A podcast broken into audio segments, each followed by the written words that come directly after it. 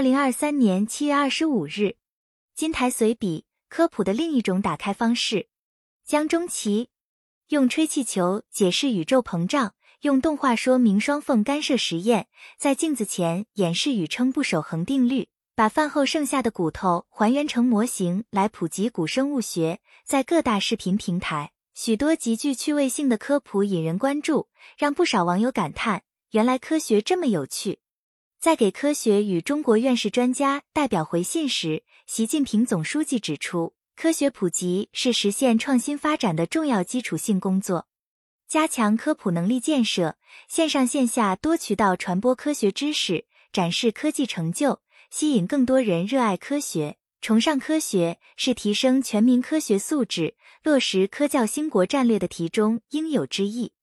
从宇宙奥秘到前沿科技。近年来，越来越多视频博主把原本艰深晦涩的科学知识讲得妙趣横生，让直播间成为没有墙壁的教室、不设门槛的学校，为科普这个老课题注入新的生机活力。科普和视频直播之间产生的化学反应，让人们看到了科普的另一种打开方式。例如，生活中常见的千斤顶为什么力大无穷？制作 3D 动画，剖析内部构造。工作原理一目了然，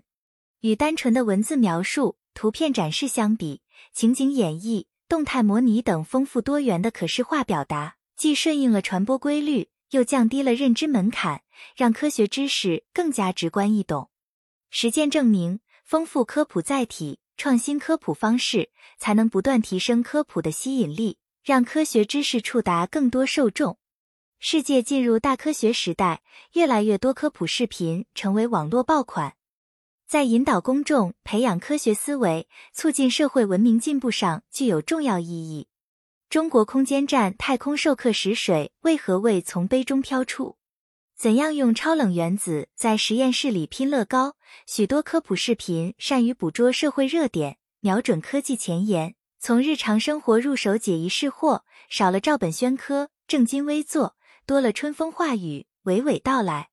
从中国科学院院士汪品仙成为年轻人追捧的网红院士，到同济大学退休教授吴于仁的物理科普视频受到众多网友喜爱，再到越来越多科研青年在方寸屏幕间玩转科普，科普视频中闪动的知识与创意的火花，让高深科学知识轻量化，也推动前沿科学热点大众化，架起一座座连接公众与知识的桥梁。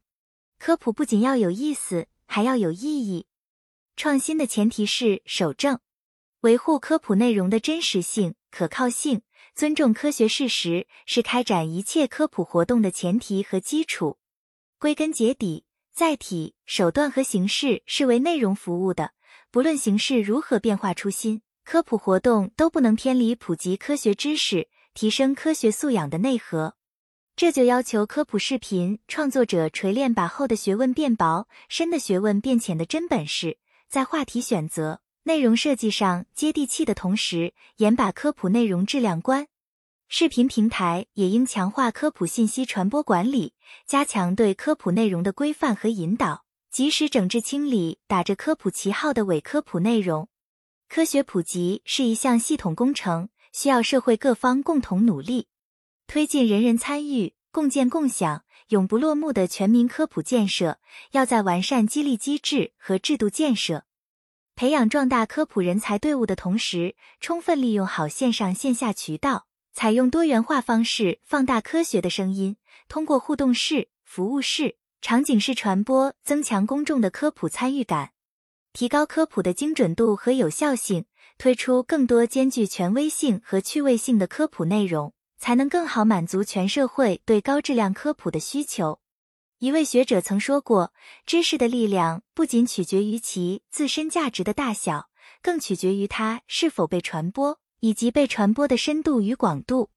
多渠道传播科学知识，守正创新，提升科普成效，定能在全社会推动形成讲科学、爱科学、学科学、用科学的良好氛围，让全民科学素质再上台阶。本音频由喜马拉雅读书的小法师整理制作，感谢您的收听。更多深论、时政评论、理论学习音频，请订阅关注。